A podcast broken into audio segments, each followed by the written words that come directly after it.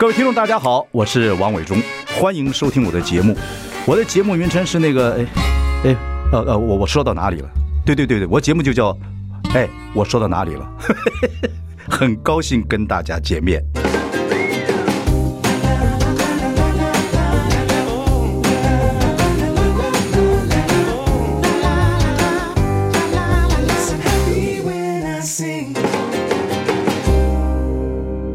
家好，我是王伟忠，欢迎收听。哎，我说到哪里了？我们要请到徐巍，耶，伟忠哥好，跟他儿子江大成大成。Hello，伟忠哥，大家好。他出了一本新书，叫《记笔业创商店陈大江》。这个要左往右念的。哦，这个我当然知道。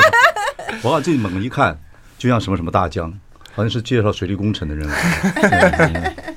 这个大成很小的时候，我们在台北之音的时候，五六岁就见过他。哦，真的吗？对对，五六岁的时候。你看到我之后，你敢忘？哎呀，那时候年纪太小了，都是大叔叔。不不不，没什么变样子，还是很很帅，对不对？但我妈应该也没什么变样子。哦，不要这样说，你要逼迫我。伟忠哥会讲真话。学不会，学蛮蛮好的。你妈是很伟大的女性。哦，我听说你上节目。你都人家都是说这是徐巍的儿子，然后你都说不要提我妈，好吧？哎，没有，我没有。人家只要问说，哎，你是徐巍的儿子，我现场就来一段 I can teach you better，就马上就帮他 宣传植入。哦，真的吗？这看起来，哎，我觉得带这种聪明的孩子很辛苦啊，啊，随时变化啊。他还好，他蛮乖的，从小。金牛座都是假乖。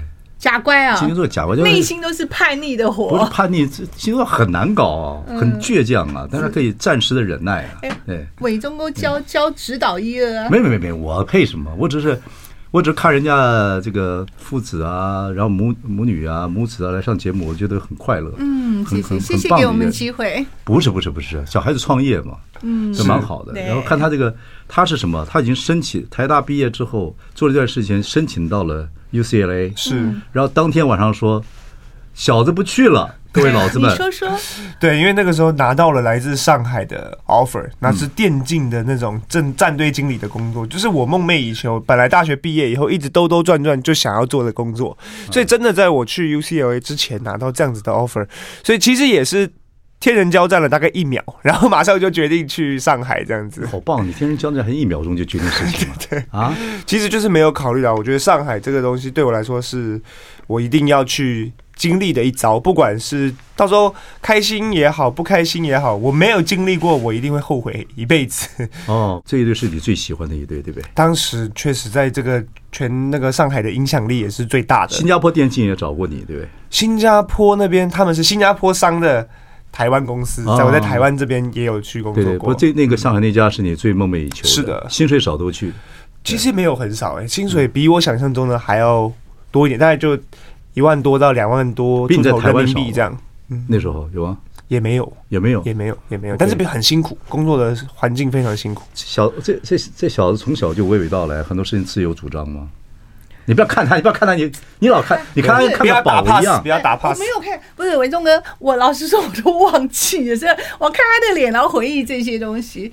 他这个人藏的蛮深的，就是像刚刚说，他其实当天要走才跟我们讲，他决定不去了。对啊对啊，他腔他的腔不是跟你差不多，是吧？哪有？我是藏不住东西的，我是 open book。你妈火起来了，记他一下，记他一下就火起来了。我很容易，我是一盆浅的水。我是说，介绍一下呃，这个呃大成给大家认识。我觉得男孩子有生子如羊，不如生子如狼啊。嗯，对，有点自己的主张。虽然这本书写的有点肤浅。别这样，第一本第一本，没有伟忠哥多指教多指教。伟忠哥跟你开玩笑，不敢。我觉得你勇气跟执行力都很强。是对，跟你妈很像啊。呃，有，我觉得至少在事业这方面，就追求这种自己很有热情的事情。你妈好像第一，你是不是第一次跟你老公约会，就是说你要不要娶我？要不然咱们就不要谈恋爱。呃，那不是约会，伟忠哥是相亲，第一次见面。第那就哦，就是相亲，就相亲吗？第一次认识，第一次见面，认识就相亲，但认识你就跟他说，我我是以结婚目的啊，要不要少谈恋爱这样？对，当天我就跟他说啊，你要回美国了，那不要再找我了，我马上要结婚了，因为他是回来度假而已。你马上结婚是说你要结婚还是你有对象？那没有，我说我是马上要结婚的，你要慢慢谈谈恋爱的话，不要再来找我。他是单身，但是他这一段感情一定要有结果。你不要废话，我不是讲你生你之前的事情。哦，对，那时候还没有我。那是史前史，关关你什么？对，我还是蝌蚪。那个 A D 又 B C 的 B C 的事情。史前蛮久了，他结婚五六年才生他。对对对对，OK。你看你妈那个执行力，你那时你那时候就想说，我也工作也做到一段时间了，大学也毕业了。对不对？然后我我就要这样子，我就要结结结婚。跟伟忠哥报告，我那时候我就是要成家在立业，少来跟我玩什么浪费生命的恋爱游戏。那女人好可怕啊！好可怕，摩羯座的。我爸喜欢，我爸喜欢就好啊。对，然然后他然后他怎么他他？伟忠哥讲到，那时候我先生呢是要问我说：“哎，你的你那时候还没有手机嘛？”他说：“啊，你家电话几号？”我说：“我忘了。”我是真忘了，但他以为我在做星星座台。对，你妈很呛的，对，我是 真忘了。我是真忘了。我那时候他做他经纪人，我要抽他成，他不会忘。被前辈打走了。谢谢伟忠哥栽培带路，谢谢谢谢。哎呀，不会很呛的。真的吗，他要你就别不给。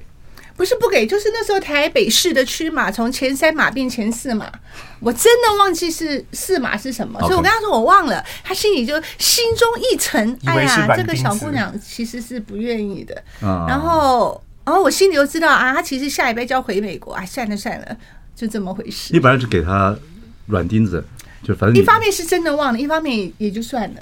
哦，那是礼拜五的晚上。跟今天录影一样是礼拜五。那后来呢？后来呢？他隔了一个周末，嗯，我忙了两个两天都在补习班上课。礼拜一我去公司上班的时候，他就出现，中午就出现我在那个上班的公司的门口来接我去吃午餐。你就觉得？然后你们俩谈恋爱谈多久？没那么简单。没那么简单。然后呢？少来这套。对，少来这套，我一顿饭就能搞定的吗？是不是，伟忠哥？我是你的徒弟耶。要两三顿。能那么简单不丢师傅的脸吗？要两三顿。结果接着晚上他又到我上课的补习班接我下课。继续。我都没有问，你怎么知道我在哪上班？你怎么知道我补习班在哪？你怎么都知道？我都没问啊，我厉害吧？应该的。继续这么一个月之后，哎，奇怪，你该回美国了吧？你怎么还在台湾？我也没问。嗯。然后接着。就这样子一两个月之后，我就说，嗯，其实差不多可以结婚了。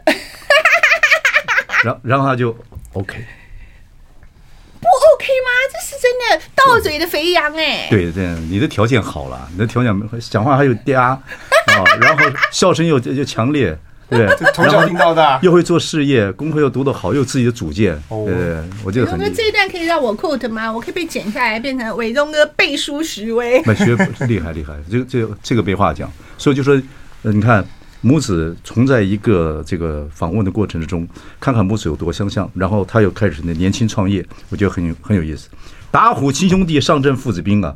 所以你们母子来，我很高兴。听众朋友们，看跟他们学学什么东西，他们有他们的矛盾呢，也有。马上回来。I like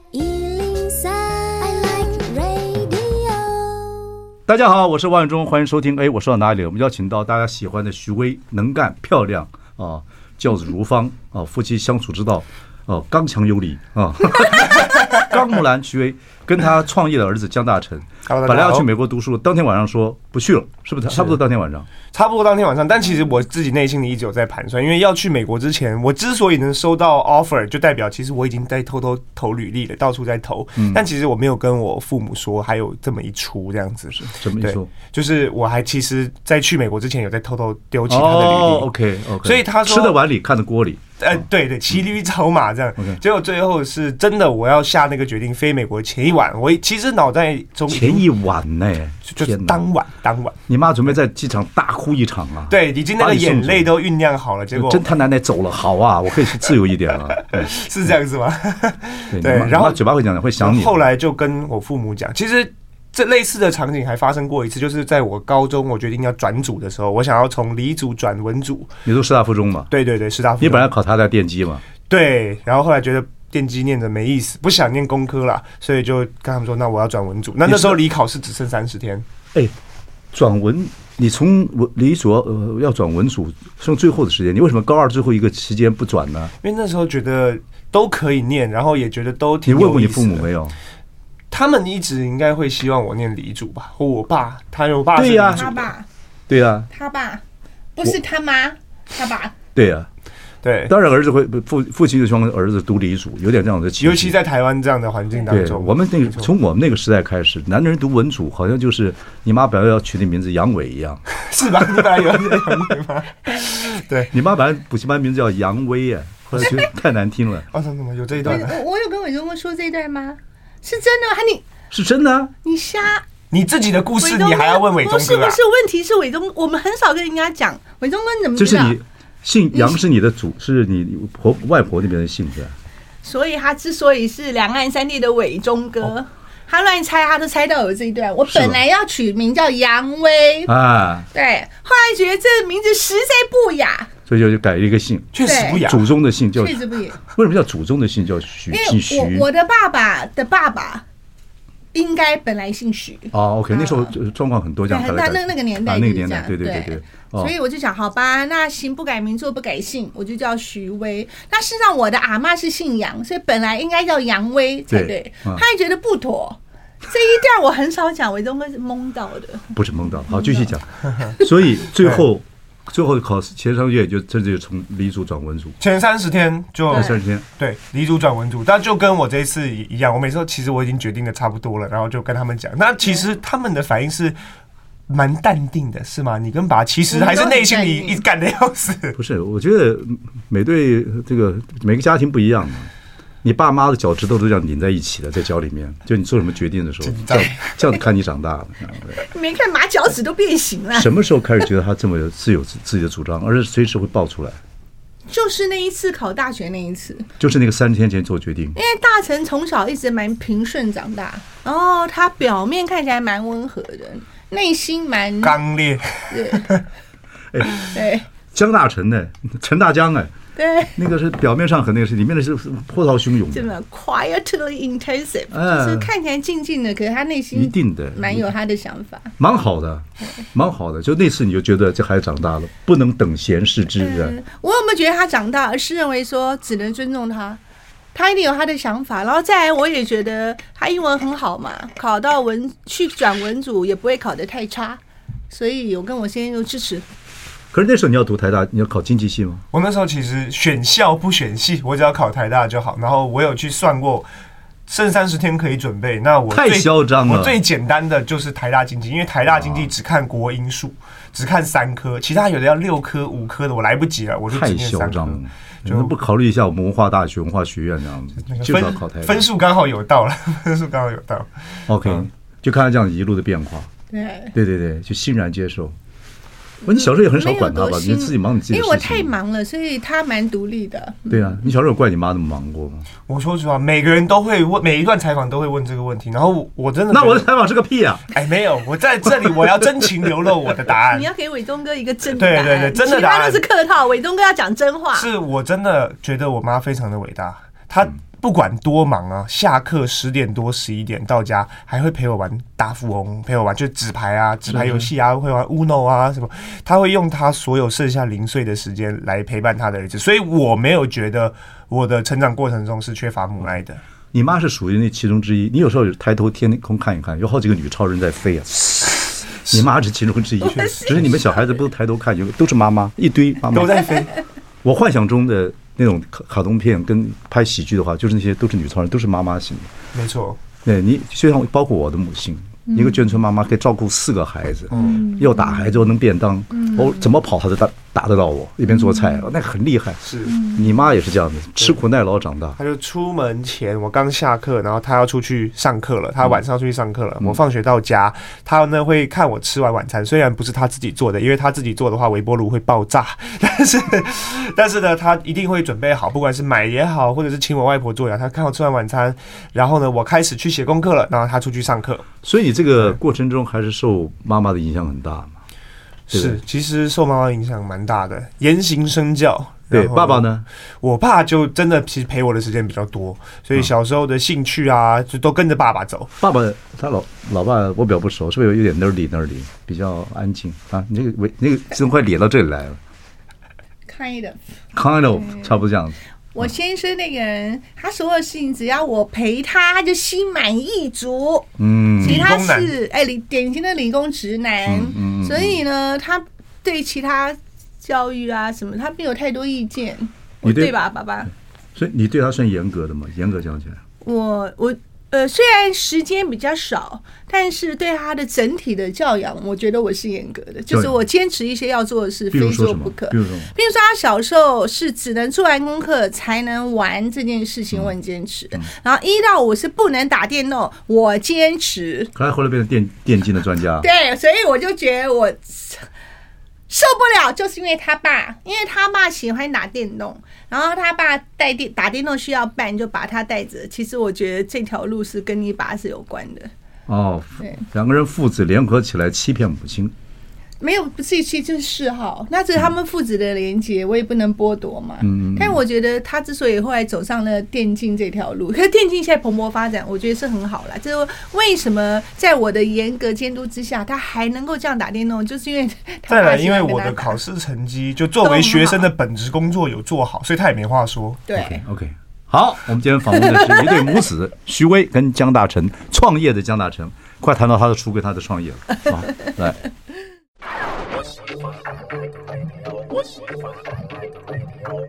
大家好，我是王永忠，欢迎收听。哎，我说到哪里了？我们要请到母子党徐威跟江大成，呃，通常都一个人上节目。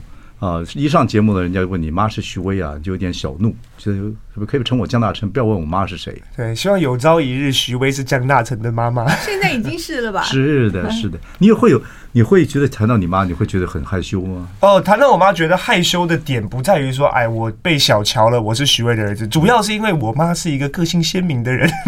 对，走到哪那个音频啊，还有那个笑声啊，都是伴随着在大家的脑海当中，所以我会觉得有点尴尬。我刚刚形容说你妈是个女超人，其实你们这一代啊，应该比你妈那一代，就是我们这一代，嗯，应该轻松一点了。我妈那伟伟忠哥不是跟我，我不跟你，我怎么会跟你同代？你不要，你这个样子就是同代，没有没有，学弟都不为过。没有没有，我我应我我应该，对不起对不起，我绝对是比你大一代嘛。你妈这一代是，可是你妈的辛苦过程你一定知道嘛？那个那个什么，就是他那菜饭长大啊，然后。这个读书啊，很辛苦啊，等等。考大学的时候，注册费还还来不及交，要等等等等等等。这样一路长大，但是还可以保持这么有精神，对，声音还可以这么像富家富家女。哎呀，我是徐薇，皮肤也像细皮的肉。对对对，不可思议。我跟一平是同学，您知道吗？高一平，对我跟高一平。你们两个还不不容易哦，两个完全不极端个性不一样，在北一女就是。他说你的头发蓬松的，他坐你旁边会扎到。对。你现在头发变直了？没有没有，我现在自然自然卷，我是自然卷，然后我就不吹刘海，我这样戴帽子比较简单。依萍哦，她跟我在大学的时候真的不相同，可是我觉得到了现在，我们最近比较常联系嘛，我觉得到现在我们算是蛮 match 的。你们你大高比北一女的时候，你会觉得那个那个人太太出风的话又太多？我们不同班，所以也不熟，但都知道彼此知道有这个人。嗯，我说我是说想帮听众朋友问的说。你其实这个在教育这孩子过程，你这么刚木兰，对不对？对孩子来讲会不会有会不会有相对性压力？我看他自己逃的蛮好的吧。你不让他打电竞，他会变成电竞的专家，然后自己就本来读理科，然后自己又可以转文科，等等等等。我觉得你在这个两个的爸爸妈妈感情也蛮好的，他们两个为一档嘛。然后你是自己是独立一档，一打二，对，一打二。你在中间这个钻来钻去钻的很好啊，这是一个学问呢啊，大成。其实我以前呢，我都会觉得说，哎，确实我我真听话，我又乖又听话，又有完成父母的期待。但后来很多采访里访谈会听到妈妈的视角，她会去分享说，其实她在教导儿子或者是这种家庭相处之间，她有她的。大智慧在里面。哎呦，你现在嘴真甜！这你那个创业谁出的钱？听说你没有让你妈要钱。创业，你妈很凯的，独立运作，我们独立运作，独立运作是哦。所以私底下是很敬佩你妈的。那当然，那当然，因为其实后来像像我那时候做电竞，人家都说哇，大成很勇敢，追梦，很有自己的这个想法，年轻人。但其实他说他他也是操碎了妈妈的心，也是一路上用既尊重又观察的一个又保护的方法，让我去追我的梦，是不是这样的？我基本上管教就四个字，跟伟忠哥报告：抓大放小。但你们家？没有没有没有大的，只有小。什么大什么小，我决定。但我觉得对孩子最重要就是大方向，你该坚持就非坚持不可。嗯。然后小的事情不要一直唠叨，唠叨久了那个进度、那个强度就不够了。好，对吧？不过大成，我看过你的私立，我也看了你的书。是，谢谢。我说浮浅是开玩笑，其实你很，我觉得这么年轻就出书，然后称自己是 CEO 等等，在我们这代来崛起来，觉得有点太可笑，不是有点少年得志。可是后来想想看，你其实也是想服务大家嘛，是对不对？你想把你创业的经历告诉大家，而且不私无私的创，哎，这点不容易哎。其实做生意，你妈在这个在这个时候补教业也知道，那时候竞争也是大家那个明争暗斗的很厉害啊。他没有告诉你这些，对不对？就其实我会听他。讲述以前的故事，然后觉得怎么可能太花带泪，哭成对泪泪水成河，也是你妈。哦，我妈很坚强，我妈不会因为工作上的事情流泪，她会因为感情情感流泪，但是从不会因为工作的挫折流泪，是不可能在她身上。你妈结婚那么早，中间还有什么情感问题？会流泪？没有，我最近看《富都青年》，就是这种，我全场我哭这一大声呢。不是你妈有哭的，你们看不到而已了。对。我就就就说，所以基本上在这里面转来转去，等等等等，是不太容易哈。保持自己的这个主观跟主那个主见是，所以呃，其实，在创业这件事情上面，那时候年纪也稍微比较大了啦，到二十多岁就比较可以听得到、听得进父母的一些话。其实现在对现在呃独子啊，其实蛮多的。你们教教教教这些独子跟独生女，如果爸妈都很有主见的话。你怎么在里面能够表达自己意思，做到自己的行为？否则就是 fighting 嘛。这个一定要，就我们用游戏的话讲，我们就会说偷偷发育，你偷偷的进行自己的东西。当你把成绩端出来的时候，你的父母就已经没有办法对你说不了。我觉得有点这种鸭子划水，暗中使劲儿。对，像我那时候已经到处投履历，然后我已经确定拿到 offer 的时候，我才跟我父母说：“哎，其实我这边有个上海的工作还不错。”但我就不会说：“呃，我可能投履历之前我就。”先跟他们说太多，让他们马上的就可能阻止我，或者是劝退我，就是偷偷的。可是有个现实的问题，你都要已经已经 UCLA 已经房都找好了，各方都到当天晚上宣布，也是一个你两你跟你先生两个不会有那个那个火开开始起来啊，还是压下去？我觉得我那一天蛮多，我的火常常来，嗯，叫火焰，但我的理智常会压抑我的情感。就是我觉得我不能这样对他，我应该要尊重他，大智慧，然后在徐图前进，看怎么去矫正。不，我在想那个，通常在那天晚上，真是当天晚上嘛，对不对？嗯，就是隔隔天第二天，就可能第二天早上八点的飞机的前一晚十二点，跟他们说，大概就八个小时后就要起飞，这样子。这个晴天霹雳呀！嗯，这个通常父母大概不太能够接受。对，你们那时候是怎么样的心情？其实我第一个的感受是觉得说，因为大成是一个蛮小，从小都蛮靠谱的孩子，这是重点。他并不是惹是生非的孩子，嗯，所以他既然有这个念头，我觉得也可以。然后大成的聪明才智上来说，我觉得他能 handle 这个转变。他并不是跟我说他去做一个呃作奸犯科或不行的事。哦，你太非常信任他，就是我非常信任他。那他以后。好，这点我相信。嗯，那她如果有以后有一天在感情上有她非常坚持的，你是会好婆婆吗？我一定是最好的婆婆。伟忠哥这个笑声，这是什么情况？我最喜欢问自己说自己，我最喜欢问这些我认识的这些很好妈妈啊、哦，然后好太太，然后像那种独死的，我就喜欢问这个问题，看他们这带孩子也含辛茹苦，不管家境怎么样，都很努力。你会是好婆婆？我一定是 好婆婆。我呀，我中套了。今天我从来不允许别人有父母来陪来陪来上节目。今天我就为你做这个事情，就把这段语音给你录起来。好，大成存证，对对，纯正，大成你会感谢我。还有以后还有 YouTube 剪辑下来，以后给自己看，可以可以。他不跟你谈感情的事情，对不对？啊，书里边他说他什么都可以谈，但不能谈爱情那个事情，不给。嗯、呃，也不会说不能吧，但是因为他这么大了，嗯，我觉得我对大成啊有点像朋友吧，是不是？现在像事业伙伴，像朋友，我蛮尊重他的。你赶快说啊！对，因为没有，好好好，赶快帮我妈平反一下。事实上就是呃。我真的在谈什么恋爱或哪有什么新的感情，我不会全部都告诉他。那当然，对我不会全部都告诉他。太细节，你妈会堵耳朵。我不要听。没有，他想听。肉体方面，我不要听，不要听。但讲肉体就有点太过分了，去形容那个对。但是说实话，他应该是会一定会想知道，出于这个关心也好啊，或者是这种保护啊、尊重也好，他一定会想知道。但是就像他说的，他的那个理智会战胜他的这个。情感情绪，okay, 他会知道说，这是儿子大了，我们要尊重他是一个独立个体，这样。看看，就往后看看以后，能干啊，有那么有才华，然后很 dominant 的这个徐薇以后怎么做婆婆，我很想看这个。我跟你说，伟东哥，我觉得我一定是好婆婆的原因，是因为我太忙了。你以后也不会这么忙了。No，我一直把我自己弄得很忙，还要继续忙下去。Of course，我觉得我的 focus，我的我的世界，我的人生的 focus 是我自己。那我觉得我就不会是一个坏婆婆，因为我懒懒得理他们。现在我以为，我以为你们孩子长大了，事业稳定，还可以稍微放轻松一点，还要让自己忙。没有，我觉得我忙不是说我的工作或事业，而是我觉得我自己的充实。哦，我觉得是很重要的。嗯，所以你就是很充实，会有本书如何做个好婆婆，听我的就对啦。作者 This is incredible。I can teach you better。OK，我们休息一下，马上回来。好。I like 103, I like radio。大家好，我是王伟忠，欢迎收听。哎，我说到哪里？我们邀请到徐薇跟江大成，前面聊了很多你们母子之间的关系等等。大成呢？这个本来要出国读书了，后来又准备到上海他喜欢的电竞公司去做事，在一夜之间啊，那父母也只好依了啊，那租的那个学费、租的那个房子啊，也要退掉了，等等等，不管，就尊重了江大成，这点我觉得很厉害。然后去了几年，对不对？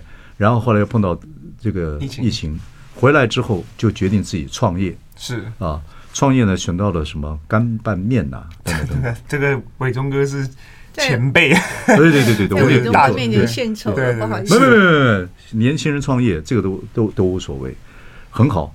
然后呢，所以来访问他，最重要的是说又写了一本书，叫《江大成电商创业笔记》。是的，这么年轻，现在不到三十岁吗？不到不到，对，二十八。呃，作业是，然后称自己是 CEO，看起来好像很有点少年得志。基本上你是希望把经验告诉大家。对。好，讲讲这本书跟你的心得。今天这段你妈可以不讲话。好，因为这本书其实，在创作的过程里面，我一直想到的就是。如果我是现在的年轻人，就是我是还没做这件事情的年轻人的话，我想知道些什么。秉持着这样的心情，因为我也常常会到一些大专院校去分享，他们会举手提问，包括集结他们的问题，还有我想象他们的立场会想知道的事情，去创作了这本书。那里面呢，真的就是一个一个，虽然不是什么很厉害、很离奇的大型创业，但是呢。都是很真挚的，我们确实发生过的故事。然后我用啊浅显易懂的文字把它记录下来，然后在每一个篇幅里都会总结一个小小的大成小技，就是一个小 tip。或者譬如说，如果你要做社群、做自媒体的话，那你可能可以从哪几个面向下手的一些实用的小技巧。所以有故事，有实用。然后除了讲创业以外，也讲了我觉得现在二十到三十岁这个阶段的年轻朋友们怎么样把生活更丰富不？哦，对，生活方面，对，因为像我自己在现在还有跟我的师大附中的高中同学一起在玩乐团，然后我们每年在现在十二月这个时候会举办一场小小的成果发表。嗯，那像这样子的，就大家都是社会人士，没有人是专业玩团的人，但是我们还是愿意聚集起来一起做这件事情。那我觉得对这个生活中的劳逸结合是很有帮助的。嗯，你的书跟你的生活介绍一个地步了，主要我觉得。我看你的书跟你的过程里面，我觉得你蛮有勇气自己走出去。可这之间的工作，大家有什么狼性啊，等等等等等，你也去接触了。是，而且至少去接触这些东西，也有评断一些事情被写到书里面。因为我接触，不管是我的主管，还有因为我后来当了董事长特助，那董事长是一个当时我二十四岁，他只有二十五岁的一个很有钱的。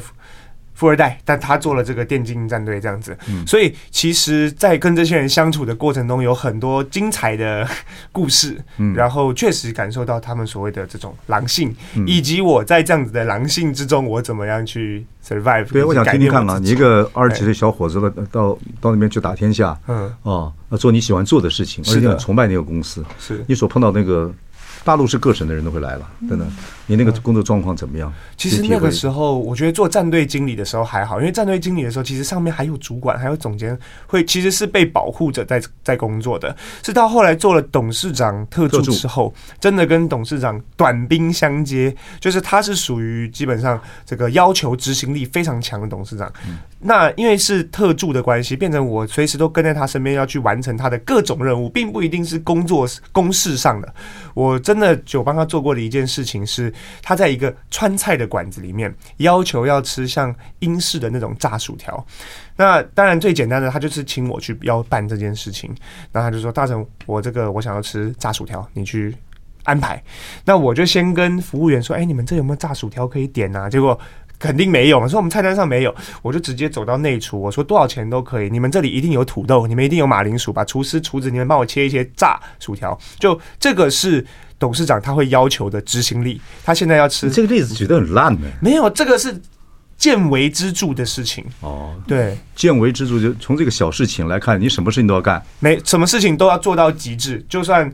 就是虽千万人吾往矣的那种。可是很多人也在批评，可能大陆的富二代啊，跟台湾富二代也差不多了。说实在话，就是过于奢侈啊，各等等等，就就做的，就一个社会主义国家做的很多事情，连任何资本主义国家都都都受不了的一些 一些是 stupid behavior。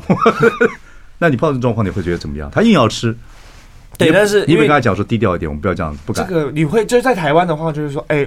呃，回来跟老板说，哎、欸，他们这边没有提供，可能这个对话就结束了。但是在上海工作这段期间，告诉我，no 不是一个答案，而是你要去想办法把这件事情完成。像你妈也这个个性，要教训他一顿。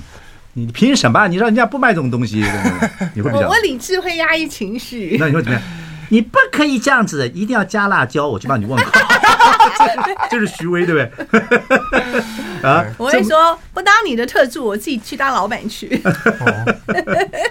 有可能，不过你不会感觉这个事情，你你是讲一个小事情了，但其他来讲。这这个做董事长的特助有很多突发状况，你必须要去解决，让他信任你。其实这个最终来说，对我来说是一种磨练。就是我反而心态是，如果他叫我做一些我觉得很不合理的事情的时候，我就会告诉我这是磨练，这是磨练。哦，我是这样告诉我。合理的做是训练，不合理的做是磨练。对，哦，对。所以其实像当时我们也有被，就是因为工程款的关系，也有被工头抗议。OK，那像这种事情，我也是第一个就出去面对这些工头。然后工头很多很。哦，很凶，工头不高，工头大概只有一五零，但是他身后带了两个东北大汉，都是一九五。然后我就说，你今天就算把我打一顿，你们也拿不到你们在这边吵的钱。哦，你这个问题也发生过，有发生过，也也去面对，那也是很社会化了。小小伙子很社会化，出来挡的时候就要出来挡。哦，从薯条到东北大汉都有的。老哥，老铁，老铁，对对，嘎嘎的好哈，嘎嘎板正。OK，所以待了几年，这是等于是学校毕业，本来要去，我就就直接到上海去。其实我在上海只做了一年而已。对对对，你以前去过大陆没有？有在北京也工作过，然后北京做了半年吧，然后去了上海。对对对对对，所以经历的就是说，人还是多往外跑。要要要，一定要，才那个视野会开阔，然后再来就是真的碰到各式各样的人以后，才会把自己走出那个舒适圈，去磨练一些曾经磨不到的一些角。嗯，对。头头是道，嗯，听那个儿子在旁边讲头头是道，你是骄傲呢，还是觉得老了？啊，怎么样？觉得还可以，还有进步的空间。还在要求啊？哎，有天发觉，你会，你有没有想象中有一天孩子会这么成熟，这么能干？想有没有这样想象？就是偷偷在旁边看你，甚至不当面夸奖他。然后在旁边看，哎呦，真的是岁月如梭。因为马也常当面不吝夸奖，不吝夸奖，不吝夸奖，有点不可思议，怎么会一个孩子长那么大，而且这么成熟？有时候会比较有点小感叹，会不会觉得？好像没有，我觉得在我的眼里，我觉得他永远就是小孩子。啊，我还是这么觉得。可真的很真的讲话，你看我我还蛮喜欢听人家讲话，各方面头头是道哦。这段也要捡起来，捡起来。伟忠哥的背书，这个你没有权利，这个权利在我身上。好，我马上回来。OK。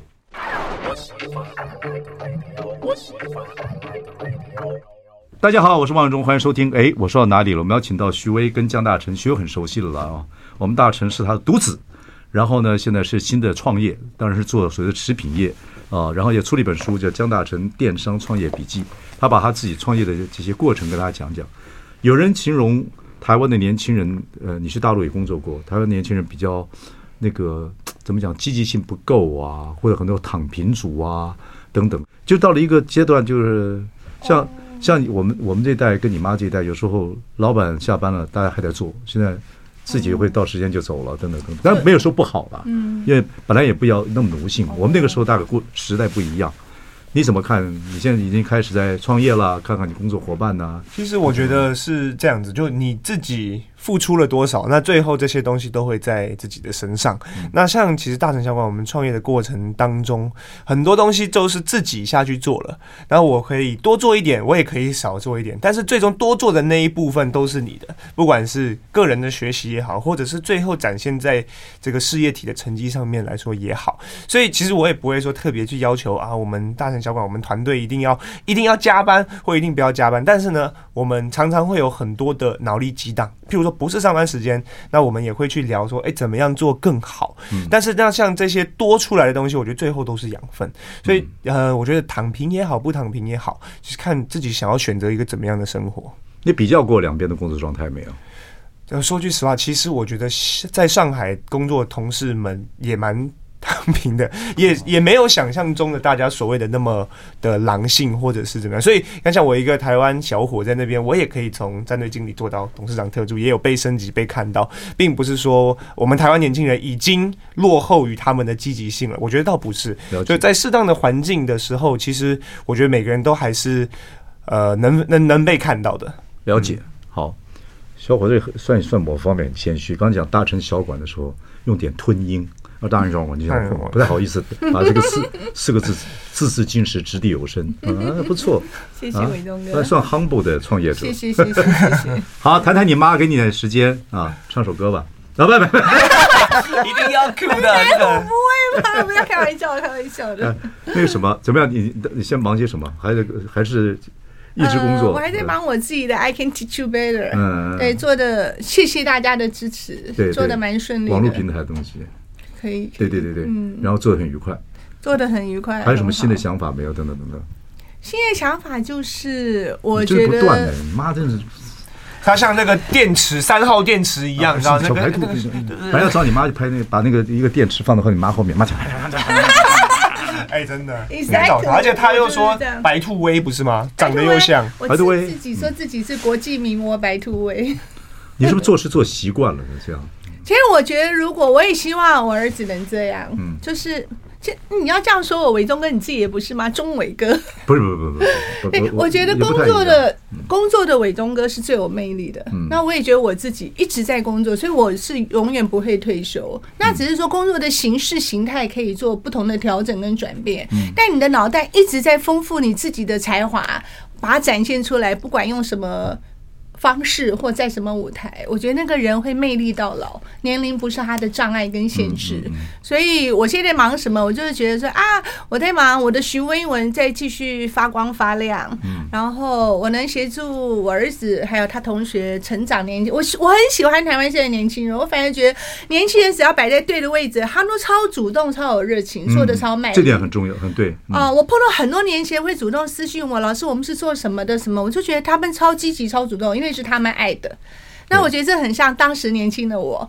我大学毕业，我爸就叫我去考银行啊，或者什么，就那个年代的长辈。那我就很反骨，不听话，我就自己去补习班创业。我觉得那我就忙到现在。对对。而且现在年轻人，你这个老板若呃混吃混喝的，你带不了这些年轻人，年轻人看不太起你。嗯，就是不管你几岁，或者他没有什么为老为尊呐、啊，等等等，嗯，没有这个。你如果真的你有东西让他佩服的，他会跟着跟着你好好做。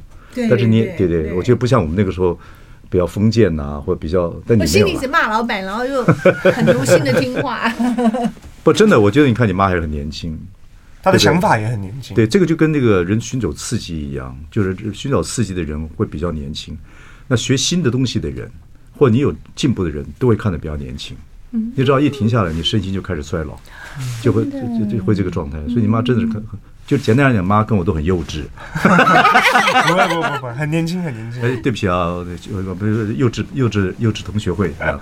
OK，好，今天我们高兴请到我们徐威跟江大成来谈谈母子，谈谈创业，谈谈到徐威的年纪到我们的年纪，你还小了啊。我说我我们应该怎么样让自己尽量保持身心健康跟年轻是很重要的。谢谢，谢谢，谢谢伟忠哥，谢谢伟忠哥，谢谢大家。好，OK。